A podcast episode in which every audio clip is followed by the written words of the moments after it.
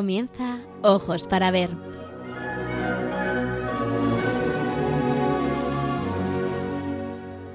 Hoy dirigido por María Ángeles Sobrino.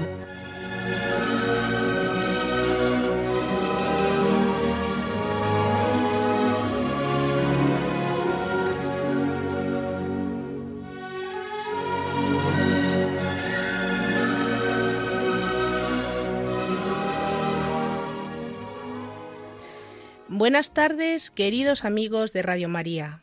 Un martes más nos encontramos para seguir descubriendo y disfrutando el maravilloso mundo del arte. En esta ocasión vamos a dedicar el programa a Bartolomé Bermejo, uno de los pintores más fascinantes del siglo XV, con motivo de la exposición antológica que sobre el artista presenta el Museo Nacional del Prado en colaboración con el Museo Nacional de Arte de Cataluña. En ella podemos admirar por primera vez en toda su dimensión el virtuosismo técnico y el sugestivo universo visual del artista. Un maestro de origen cordobés que desarrolló su trayectoria profesional en los territorios de la Corona de Aragón. Esta exposición podrán disfrutarla hasta el 27 de enero de 2019, Después, la misma viajará a Barcelona, al Museo Nacional de Arte de Cataluña. Desde hace más de un siglo, la personalidad artística de Bartolomé Bermejo despierta la admiración de los investigadores internacionales por su maestría técnica y la originalidad de sus creaciones. Excepcionalmente, la exposición del Prado reúne por primera vez la mayor parte de las obras conservadas del artista repartidas en museos y colecciones de España, Europa y los Estados Unidos. Ocho ámbitos constituyen el itinerario de la exposición, los cuales nos permiten recorrer parte de su trayectoria artística, admirar sus principales creaciones, como San Miguel triunfante sobre el demonio, con Antoni Joan, que se conserva en la National Gallery en Londres, o La Piedad de Esplá, que está en el retablo mayor de la Catedral de Barcelona, y descubrir sus vínculos con otros artistas contemporáneos, como el valenciano Rodrigo de Osona o el castellano Fernando Gallego, entre otros. La exposición Bartolomé Bermejo se ubica en la sala C en el edificio de los Jerónimos, es decir, en la ampliación del Museo del Prado. Como ejemplo de su arte, hemos seleccionado el icono de Santo Domingo de Silos, dominico ilustre inmortalizado por los pinceles de Bermejo. La pintura se titula Santo Domingo de Silos entronizado como obispo, obra maestra del pintor. Sus medidas son 2,42 por 130 centímetros. Aquellos oyentes que deseen visualizar la obra mientras se desarrolla la locución pueden hacerlo a través de Twitter arroba Radio María. Ahora vamos a glosar brevemente la vida de Santo Domingo de Silos, a través del texto que sirve de referencia al pintor, el texto de Gonzalo de Berceo. La vida de Santo Domingo de Silos, realizada por Berceo, es un poema narrativo que consta de 777 estrofas, cada una de ellas formada por cuatro alejandrinos o versos de 14 sílabas, terminados todos en la misma rima consonante. Este tipo de estrofa es la que se conoce con el nombre de cuadernavía. Para entender la importancia de este, de este texto y comprender también en su panorama la obra de eh, nuestro artista, es importante mm, situar al autor del texto y este texto como uno de los más importantes, puesto que es el primero, de eh, la nueva disciplina literaria llamada Mester de Clerecía. Nos encontramos alrededor de los inicios del siglo XIII, cuando en España aparece un nuevo tipo de poesía narrativa que se desarrolla paralelamente a la disciplina que se desarrollaba con anterioridad, que era el mester de juglaría. Pero el mester de juglaría en esos momentos estaba en franca decadencia. En el mester de clerecía y el mester de juglaría difieren tanto en la forma como en el contenido, y también en quiénes son sus autores. En la nueva disciplina literaria, los autores son todos religiosos, son clérigos con una personalidad muy definida, pertenecientes a iglesias y monasterios, y bueno, pues en muy poco tiempo van a llegar a constituir una clase social que se caracteriza por el ejercicio de la cultura y situación que van a mantener hasta finales de la Edad Media. Al principio, escribían en una lengua culta tradicional, el latín, perdón, en la lengua culta tradicional, que era el latín, el latín, y muy pronto, bueno, pues como querían llegar más al público, van a imitar a los juglares al emplear la lengua vernácula, de manera que mm, sus obras van a ser comprendidas por todo el mundo, ya que van a empezar a utilizar el romance. El romance que era el que se hablaba en, la cotidianidad, en el quehacer cotidiano. De ahí la necesidad de que los clérigos, si querían llegar al objetivo, es decir, llegar al máximo posible de la sociedad, tuvieran que cambiar la, la estrategia. El clérigo sabemos que era un hombre que había recibido una instrucción académica importante, de ahí que además de su sentido eclesiástico, cuando hablamos de clérigo, hablamos también de un hombre culto, un hombre de letras. De este modo, bueno, pues se va forjando esa dicotomía entre el clérigo, el juglar, que conviven y que, bueno, que duraría hasta el siglo XVII. Pero en el siglo XVII la dicotomía cambiará clérigo-caballero, eh, es decir, rivalidad entre armas y letras, y todo esto se fragua, lógicamente, en el Renacimiento. El clérigo es un hombre culto que está movido por tres razones fundamentales a situarse en la sociedad. El deseo de contrarrestar la influencia de los juglares, primero, su deseo de mostrar la erudición y facilidad en el manejo del verso, y por otro lado, muy importante, los escritos de los clérigos del mester de clerecía tienen una finalidad moral de instruir. Por lo tanto, bueno, pues en ese sentido es donde tenemos que entender no solamente el texto de Gonzalo de Berceo sobre la vida de Santo Domingo de Silos, que sirve de inspiración a nuestro pintor, sino también la propia pintura.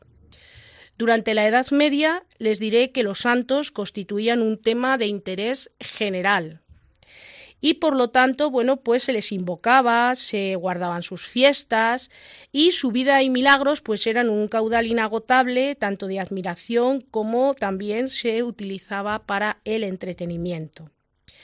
La vida de Santo Domingo, escrita por eh, Gonzalo de Berceo, está dividida en tres partes. La primera hace referencia a su infancia y bueno, pues eh, eh, nacimiento e infancia y conduce a la cúspide de su vida virtuosa. Veremos cómo el tema de la virtud es el tema central de la obra de eh, Bermejo. El segunda, la segunda parte acaba con su muerte, edificado y entrando en el paraíso. Y el tercer, la tercera parte o el tercer libro, en el tercer libro es enaltecido a través del triunfo, convirtiéndose en figura esencial, figura puente entre eh, Dios y los hombres. Es el vehículo de comunicación entre Dios y los hombres. Como podemos ver a través del texto esa ascensión graduada desde su propio nacimiento hasta su muerte y entrada en el cielo, pues lleva eh, a Dios, eh, recorre un camino que lleva constantemente a Dios y de ahí que eh, nuestro pintor lo represente entronizado, como lo veremos al hacer la descripción de la obra.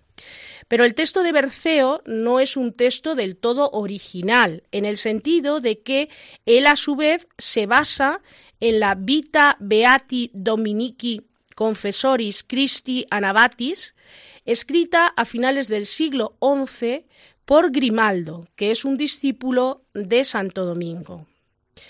Y bueno, pues eh, por destacar un fragmento y además en relación con el tema del cuadro, yo les voy a leer unas cuantas eh, estrofas eh, de la plegaria de Luciano, uno de los santos monjes que todavía vivían en el que fue famoso monasterio de San Sebastián en Silos, luego rebautizado como Santo Domingo de Silos, que era una de las joyas de la región de Carazo, pero que estaba hundido en la miseria y ya casi en ruinas cuando, bueno, pues llega la figura de Santo Domingo al lugar. Eh, Luchiniano, acongojado ante la situación, ruega a Dios que envía a alguien capaz de devolver al monasterio su antiguo esplendor. Me van a perdonar, voy a leerlo porque es castellano antiguo y bueno, pues no es habitual eh, leer castellano antiguo, entonces me van a perdonar si no lo hago con la entonación y con mm, la perfección que debiera. Entró a la iglesia, plegó ante el altar, declinó los hinojos, empezó a rogar. Señor Dios, aquí temen los vientos el amar, tú los tus ojos sobre este lugar. Señor, anon non cates que somos pecadores, que somos sin recabo nos bonos provisores. Miémbrete de los bonos nuestros antecesores, que de este monasterio fueron contenedores. Señor, onde que sea, envíanos pastor, que ponga esta casa en estado mejor, mal nos face la mengua la vergüenza peor. Esto porque aviene, tú eres sabidor. Señor San Sebastián, del lagar vocación, mártir de Dios amado, oye mi oración. Tueli de este monasterio esta tribulación, non calla la tu casa en tan gran perdición. Danos que nos captenga, siervo del Criador, quiso fris gran martirio por ganar su amor, por nos que somos malos e de poco valor, non calla la tua casa en tan gran deshonor.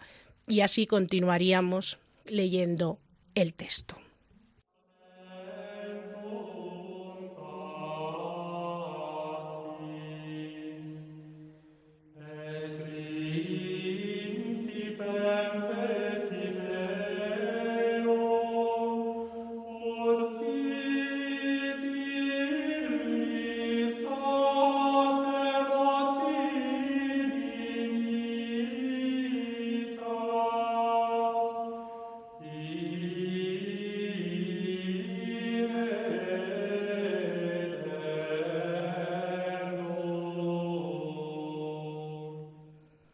Queridos amigos de Radio María, les recuerdo que estamos emitiendo el programa Ojos para Ver, en esta ocasión dedicado a Bartolomé Bermejo, con motivo de la exposición que se presenta en el Museo del Prado hasta el 27 de enero de 2019.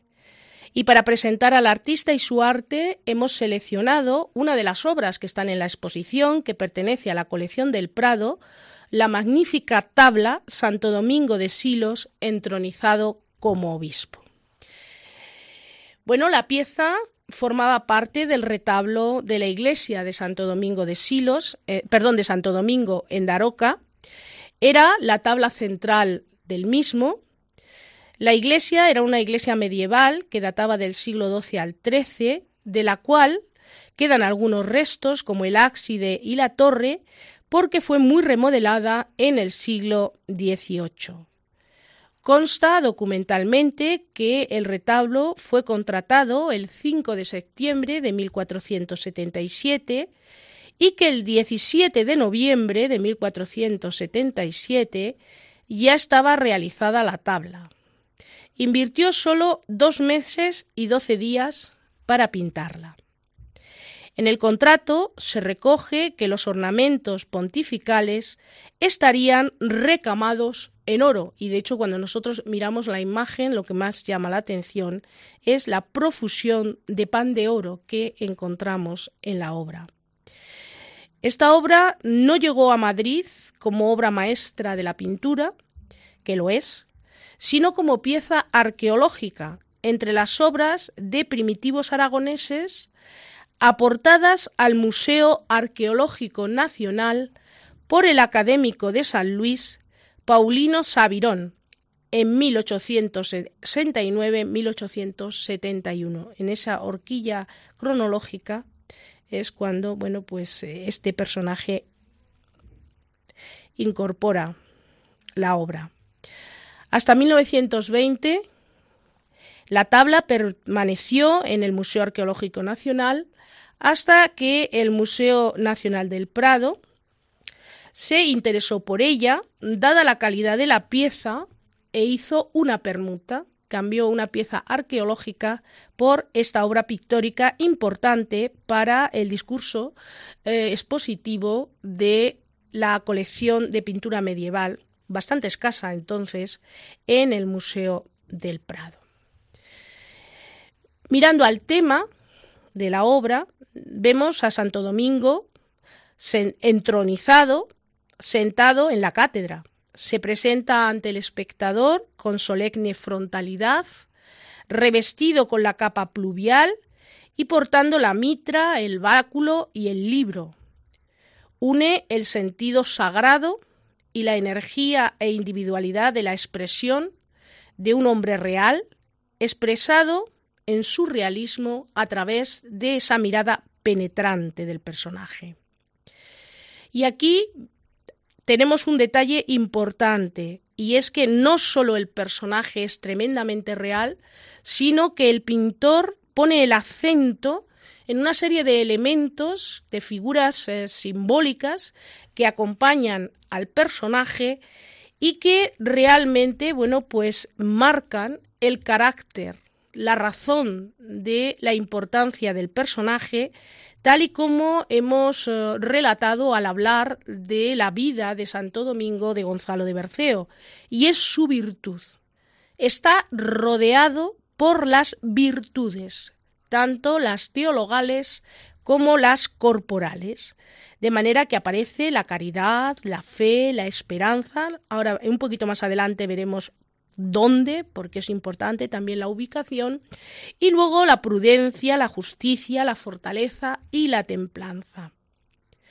Con esta obra, Bermejo busca contribuir a crear una imagen imponente e impactante del abad de Silos, personaje ejemplar donde los haya por sus virtudes, entre las que destacó su virtud de la caridad. Iconográficamente, Santo Domingo de Silos entronizado representa, por un lado, la autoridad, al estar sentado en la cátedra, a la vez que es el símbolo del reconocimiento de su virtud. Su mano izquierda sostiene, a, a modo de atril, el libro abierto, y con la derecha parece señalar el texto, Tal vez haga referencia al libro de la Reforma que llevó a cabo en la abadía de Silos, introduciendo la disciplina de Cluny. La presencia de las virtudes rodeando al santo se justifica por las que adornaron al mismo durante toda su vida. En un lugar de privilegio, en la cúspide del trono, sobre la cabeza del santo se encuentra la figura de la caridad, al ser, como hemos dicho, la virtud más destacada del personaje. Parece representar una Virgen de la Misericordia, con una llama símbolo del amor, que mueve a ejercer la caridad independientemente de la condición de las personas sobre las que se ejerza. A la derecha del santo a la izquierda, según miramos la imagen, se sitúa la fe, Está representada de manera novedosa, según una aportación de la segunda mitad del siglo XV, con tiara papal triple, símbolo de la Iglesia defensora de sí misma.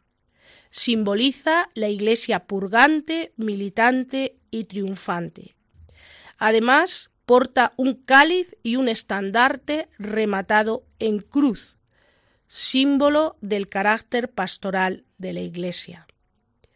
A la izquierda del santo, a la derecha según miramos la imagen, se sitúa la esperanza. Va vestida de verde y porta un ramo de flores, motivo tradicional que hace referencia a la esperanza en la resurrección. A continuación vamos a describir las virtudes corporales.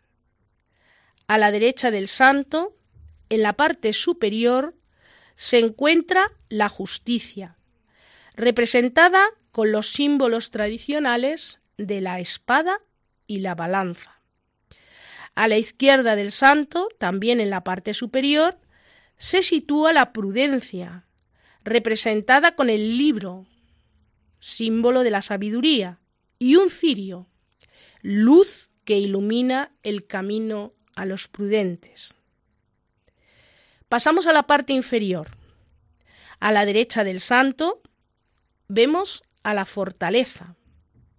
Esta blande una espada con la que protege el alma que huye del pecado, representado como un pequeño diablillo de color negro. Junto a la figura humana que protege la virtud.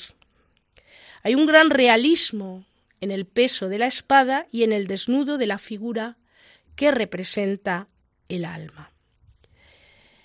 Seguimos en la parte inferior, pero ahora miramos a la izquierda del santo y vemos la representación de la templanza. Es una figura que vierte agua sobre el vino, simbolizando cómo gracias a esta virtud, es posible atenuar y controlar la fuerza de la pasión. No podemos demorarnos excesivamente en la descripción de la obra, la verdad es que está toda ella descrita con una minuciosidad y un detalle verdaderamente extraordinario, pero también les invito a que eh, miren la capa del santo y la decoración del báculo, donde bueno pues eh, podemos, eh, podemos atisbar la representación de eh, la Virgen María en el en la representación de la rosca del báculo o por ejemplo también en la capa del santo podemos encontrar por ejemplo, la representación de San Andrés, Santa Quiteria, Santa Polonia, es decir, una serie de personajes que aluden también como ejemplos de virtud ¿eh? y que, bueno, pues diríamos que son esos ejemplos que han guiado en su vida a la figura de Santo Domingo.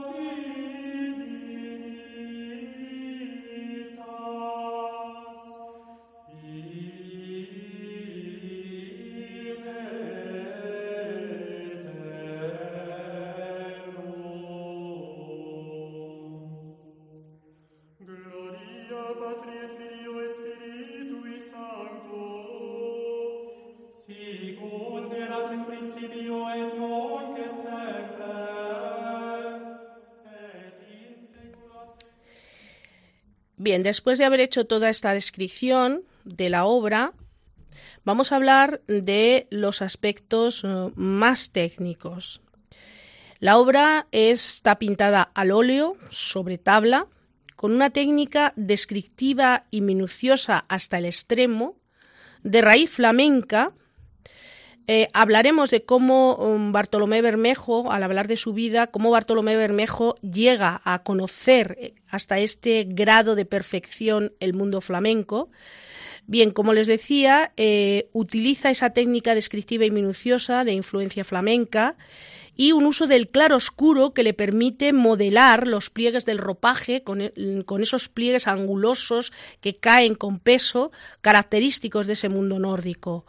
O también, bueno, pues eh, fíjense en el deseo de describir individualmente las facciones del santo, acentuando aún más los rasgos de realismo. A pesar de la profusión de los detalles y de la exhibición de esos alardes técnicos, todo esto no hace que nos distraigamos de lo verdaderamente importante, que es el tema central, que es el virtuosismo pero no solo de la técnica, sino el virtuosismo del abad de Silos y de la razón de su entronización, que es una entronización simbólica, que nos habla de cómo el personaje está ya en el cielo. De hecho, si se fijan, se dan cuenta que alrededor de su cabeza salen esos rayitos característicos de la santidad que nos lo elevan hasta lo más alto. La composición es monumental. El santo se sitúa en el centro, en primer plano, domina una composición simétrica, estática, en la que, como hemos analizado, se incluyen varias referencias iconográficas, las virtudes, algunos de los santos y santas, la propia figura de la Virgen con el niño.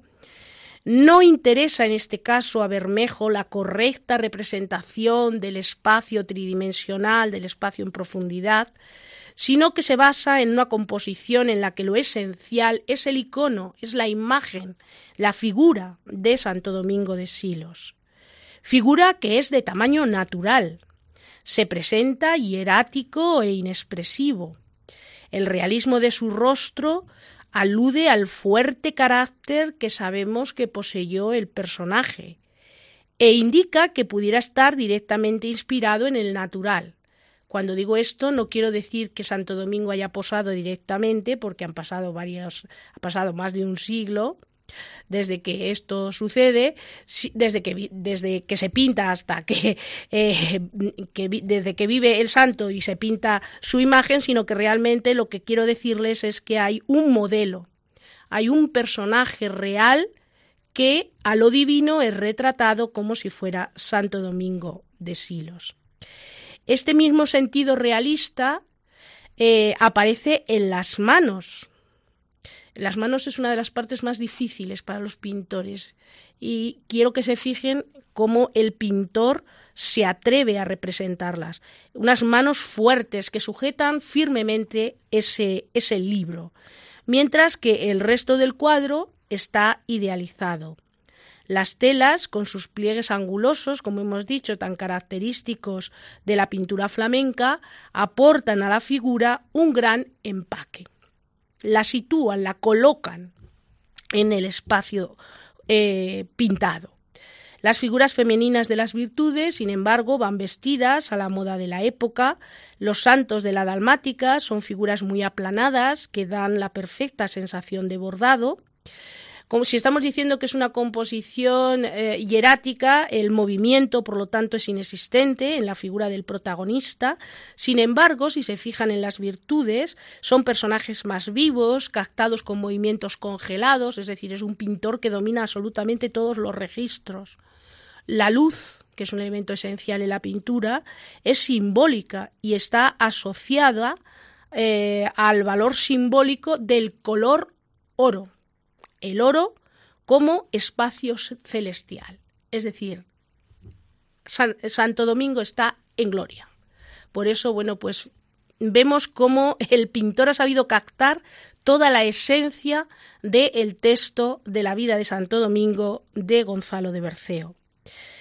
¿Qué decir de los colores? El color predominante es el oro, que aporta una gran riqueza y esplendor a la obra y se debe sobre todo a las precisas estipulaciones del contrato del retablo, que recoge que los ornamentos portificales debían estar recamados en este pigmento. En su uso, Bermejo se presenta como un seguidor de la tradición en el uso de este pigmento en la pintura del gótico internacional en Aragón. No olvidemos, lo pinta para Daroca. Daroca pertenece a la corona de Aragón. Sin embargo, las notas de color, ¿dónde están incorporadas? Si el color predominante es el oro, las notas de color están en las figuras de, las virtudes, que al contrario de lo que sucede en las pinturas flamencas, aquí aparecen pintadas, aparecen pintadas en colores muy variados y así, bueno, pues se introduce un, un mayor naturalismo, como estamos viendo a lo largo de toda esta exposición.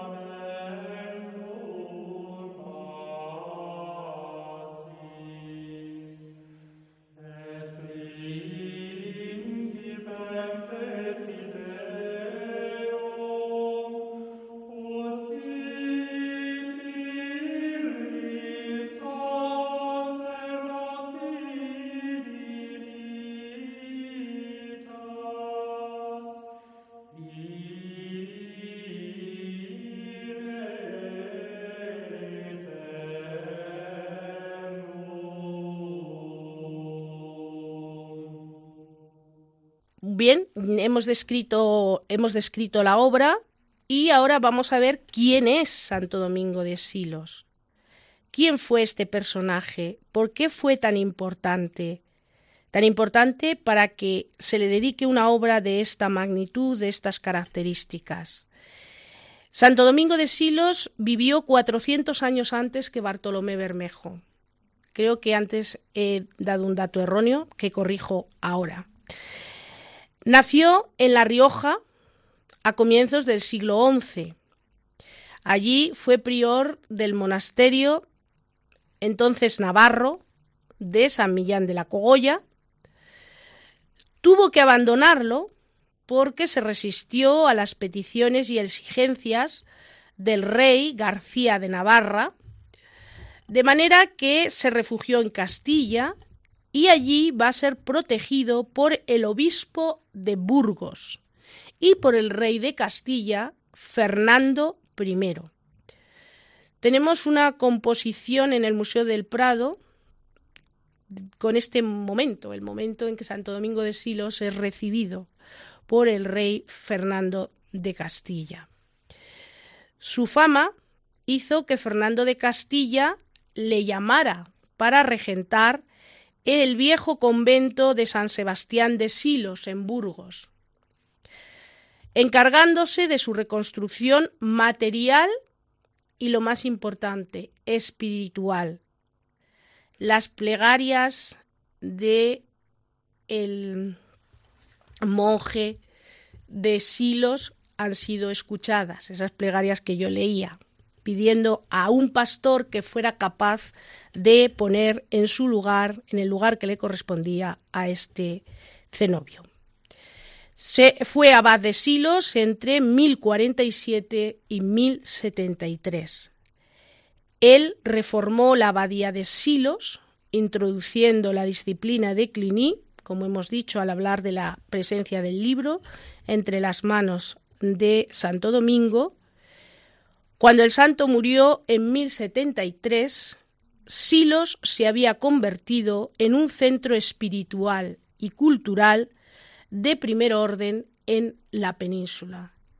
Aún hoy, ir a Santo Domingo de Silos es verdaderamente transportarse a otra época e incluso a otro lugar. Parece que entras realmente en el cielo. Allí se conserva, como todos ustedes saben, su sepultura. En homenaje a su memoria, poco después de su fallecimiento, el monasterio cambió su nombre anterior de San Sebastián por el de Santo Domingo de Silos. Como hemos comentado, la obra Vida de Santo Domingo de Silos de Gonzalo de Berceo, primer representante del mester de clerecía, nos lo muestra como un hombre muy virtuoso, de ahí que alcanzara la santidad.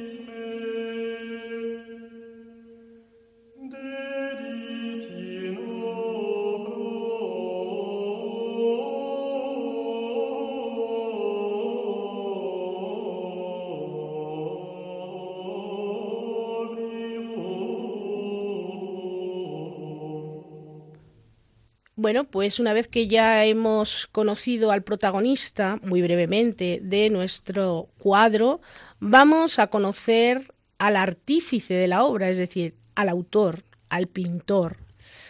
Eh, nuestro artista eh, tiene unos inicios bastante inciertos, no conocemos demasiado de su biografía. No se sabe nada de su juventud y formación, excepto que nació en Córdoba, la primera obra documentada es el San Miguel eh, de Tus, que hemos eh, mencionado al principio, que se fecha en 1468. Lo realiza en Valencia y ya en ese momento revela un excelente conocimiento de la pintura flamenca. ¿Cómo llegó a conocerlo? Pues es una incógnita para nosotros. Sabemos que había maestros que desde el norte de Europa, desde los Países Bajos, habían venido a la península a trabajar.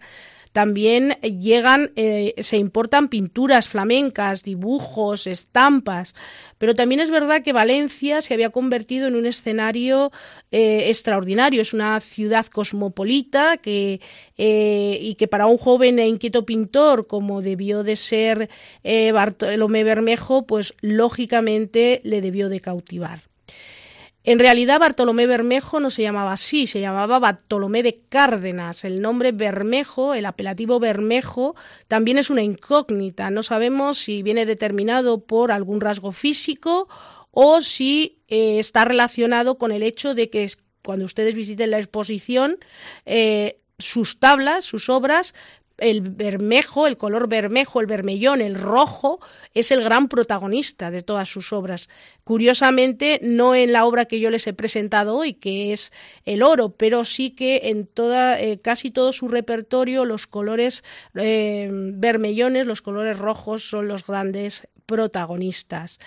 El hecho de que dominara con tanta perfección la técnica del óleo le permitió desplegar importantes efectos de ilusión pictórica en sus obras, eh, mostrar brillos, las calidades táctiles de los objetos, que va a hacer que se convierta en uno de los pintores más virtuosos del siglo XV español, también en toda Europa, pero sobre todo va a atraer la atención de todos estos personajes importantes, sobre todo vinculados con el mundo del comercio, que se van a concentrar en la ciudad de Valencia. Después de estar en Valencia, se traslada a Daroca hacia 1472 debido sobre todo a una relación muy estrecha con los miembros de la comunidad judeo-conversa.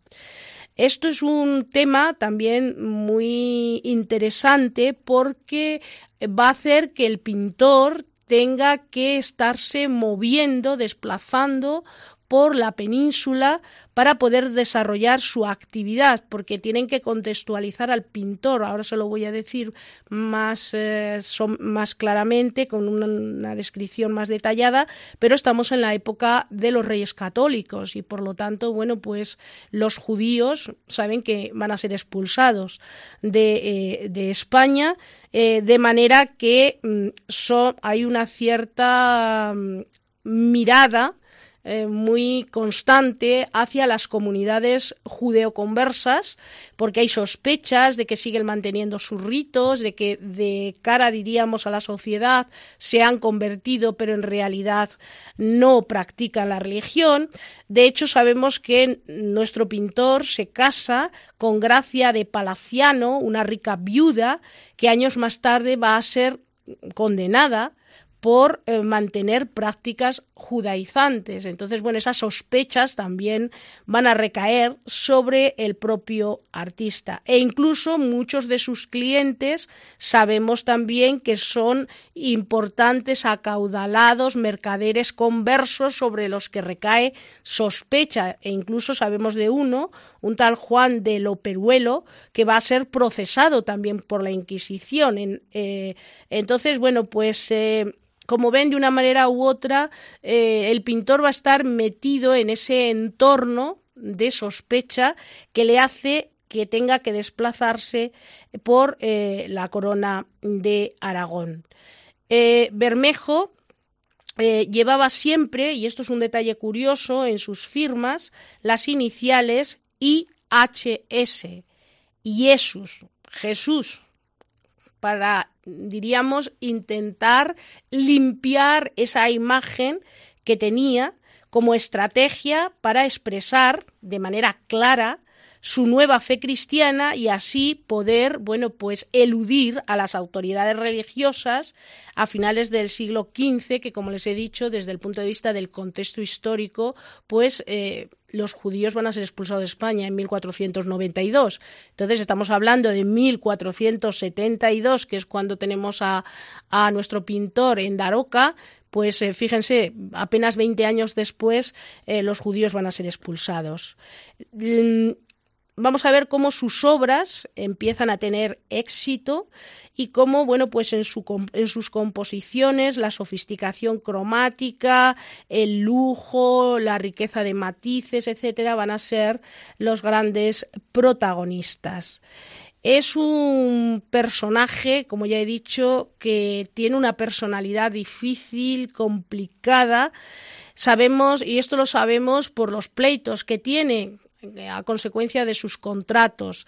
La situación no debía de ser nada fácil para Bermejo. Bermejo es el gran maestro, pero para ejercer su profesión tiene que asociarse con otros pintores de, locales de los lugares donde él está trabajando, porque si no eres maestro en el gremio de esa determinada ciudad, no puedes ejercer el trabajo. Entonces necesitas el amparo de un maestro del gremio correspondiente y, bueno, pues diríamos, no llevaba demasiado bien que otros fueran los que tuvieran esa posición y él tener que quedar un poquito en la sombra. Y bueno, pues todo este proyecto del que hemos hablado en, de Daroca, eh, de, cuya obra Santo Domingo de Silos se incardina en ese, en ese espectro, pues lógicamente eh, está teñido de estas circunstancias, de estas circunstancias difíciles en las que colabora con un pintor que se llama Martín Bernat y con Juan de Bonilla, eh, que son los que tienen que supervisar el trabajo de Bermejo. Él es el maestro, pero sin embargo tiene que ser supervisado por otros maestros de inferior categoría. Sabemos que en 1477 había eh, abandonado el proyecto de ese gran retablo de Daroca del que hemos hablado y solamente había eh, realizado esa tabla central pero bueno, desde luego mm, dejó demostrado sus cualidades, sus dotes y desde luego que estaba muy por encima de sus compañeros, como les digo, porque poniendo al lado las obras de Bermejo y las obras de estos otros artistas, queda claramente evidenciada la diferencia. Bueno, eh, se consideraba mal pagado y entonces, bueno, pues esto va a hacer que su trabajo también se resienta. Bermejo no solo se va a tener que asociar en Zaragoza con, con Bernat, sino que bueno también eh, con los Osona en Valencia. Es decir, vamos a ver en la exposición cómo hay una serie de artistas que están en relación con el pintor no solo porque puede haber cierta influencia de, Bermejo en ellos, sino sobre todo también por el hecho de que son necesarios para el artista para poder ejercer su profesión. Pero desde luego, como les digo, la destreza de uno no tiene nada que ver con la, eh, el oficio de los otros. Además, su obra va a marchar fuera de España y en la exposición hay una obra que se llama, que es un tríptico y de, a la manera flamenca, que es encargado por un mercader italiano y que lo realiza en la Cosmopolita Valencia, es decir, después de estar en Zaragoza, en Daroca y Zaragoza, va a volver otra vez de nuevo a Valencia, donde es cuando va a tener ese contacto con los Osona que he comentado, Rodrigo y Francisco Osona. El tríptico es el tríptico de la Virgen de Montserrat de Aquiterme y bueno, pues es una obra que revela una capacidad del artista para asumir de forma aún más intensa lo flamenco, hasta el punto de que el formato es exactamente el formato que habitualmente utilizan los artistas flamencos, utiliza la madera de los flamencos, que es la madera de roble, y bueno, sus obras están muy próximas o sus fórmulas compositivas a las obras de Jean Van Eyck, Books, en fin, todos estos grandes maestros del siglo pero sin embargo vemos cómo incorpora las novedades italianas, como por ejemplo la Marina del Fondo o bueno pues eh, vemos la importancia que concede a esos, eh, a esos paisajes maravillosos colocando la figura de la Virgen en el centro como a modo de de agradecimiento del cliente que encarga la obra Francesco de la Chiesa que se la encarga porque sale indegne de un naufragio. Ellos viajaban habitualmente en los, eh, las carracas, en los barcos en los que se transportaban las mercancías a través del Mediterráneo y bueno, pues en uno de esos viajes entre Sabona y Valencia, pues estuvo a punto de naufragar y en agradecimiento, bueno, pues a, eh, a la Virgen de Montserrat, que es la primera que avistó cuando llegó a la costa española, pues decide pedirle a este pintor, que es el más afamado español, que le realice esta composición. Y luego, bueno, pues le encontramos en Barcelona, y en Barcelona es donde realiza su famosísima obra La Piedad de Esplá, que además tienen la suerte, si visitan la exposición, de verla, de verla, admirarla y reflexionar sobre ella, porque habitualmente al estar encastrada en el retablo mayor de la Catedral de Barcelona, pues es bastante difícil poder apreciar todos los detalles. Entonces, bueno, pues es una oportunidad para poder disfrutar la obra de una manera más directa. La obra además ha sido restaurada para la ocasión, de manera que se presenta en todo su esplendor.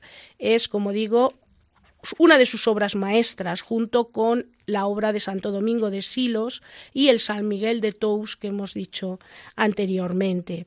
Después de este encargo, que lo realiza en 1490, es un encargo del arcediano de Barcelona, Luis Desplá, pues eh, la pista de Bermejo como creador de grandes composiciones se pierde, sabemos que realiza dibujos preparatorios para algunas vidrieras en Barcelona, pero verdaderamente, bueno, pues no no sabemos, no tenemos grandes noticias.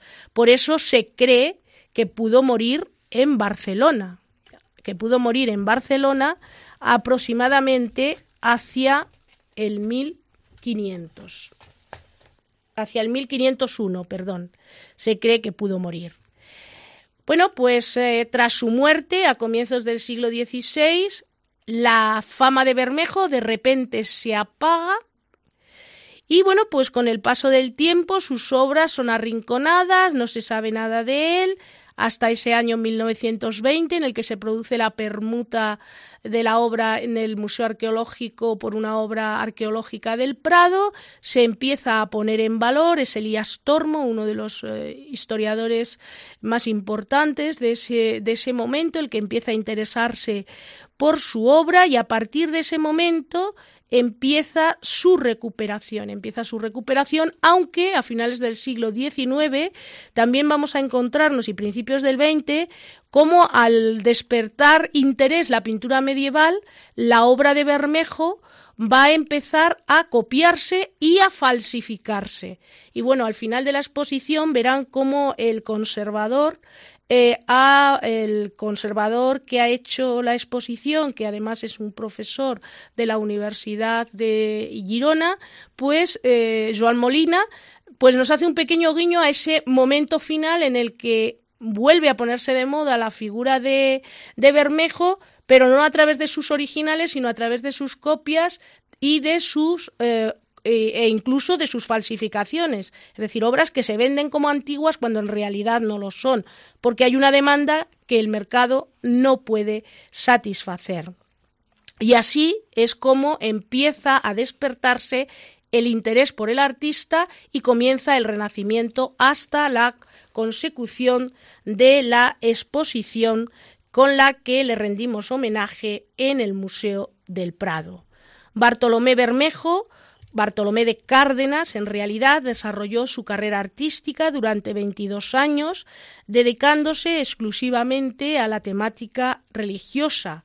Como hemos dicho, desarrolló, vivió y desarrolló su carrera en la época de los reyes católicos. En los reinos de Castilla y Aragón se había impuesto un gusto por la pintura flamenca que dará lugar al nacimiento de un nuevo estilo artístico genuinamente español, al que se ascribe nuestro pintor el llamado estilo hispano flamenco, que abarca desde 1420-1430 hasta 1500.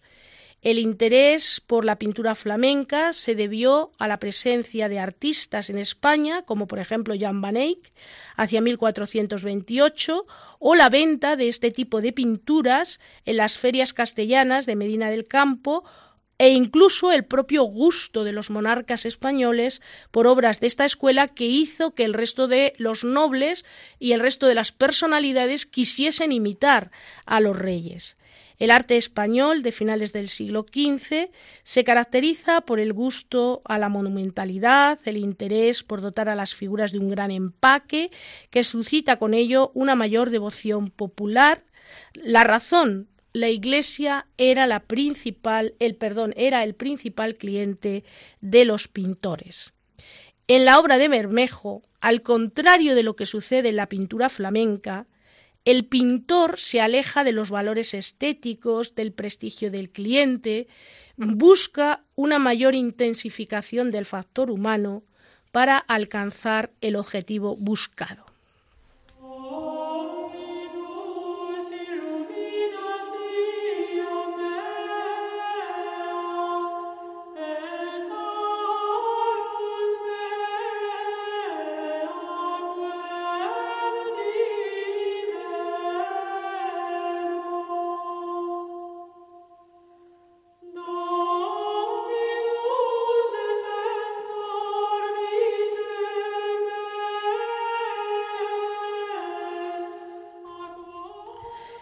En resumen, como dice Javier Portus en su comentario de la obra, lo que resulta original de esta composición es la relación que se establece entre la descripción naturalista, el sintetismo y el valor de icono, el alarde detallista cargado de simbolismo y la riqueza y esplendor a base de la utilización del oro.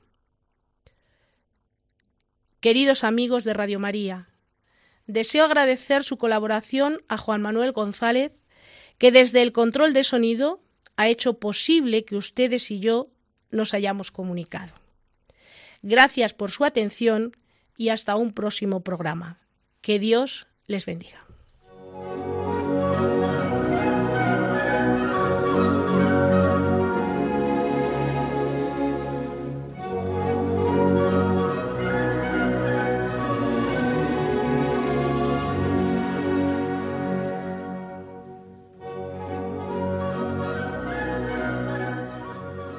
Hasta aquí, queridos oyentes, ojos para ver. Hoy con la dirección de María Ángeles Sobrino.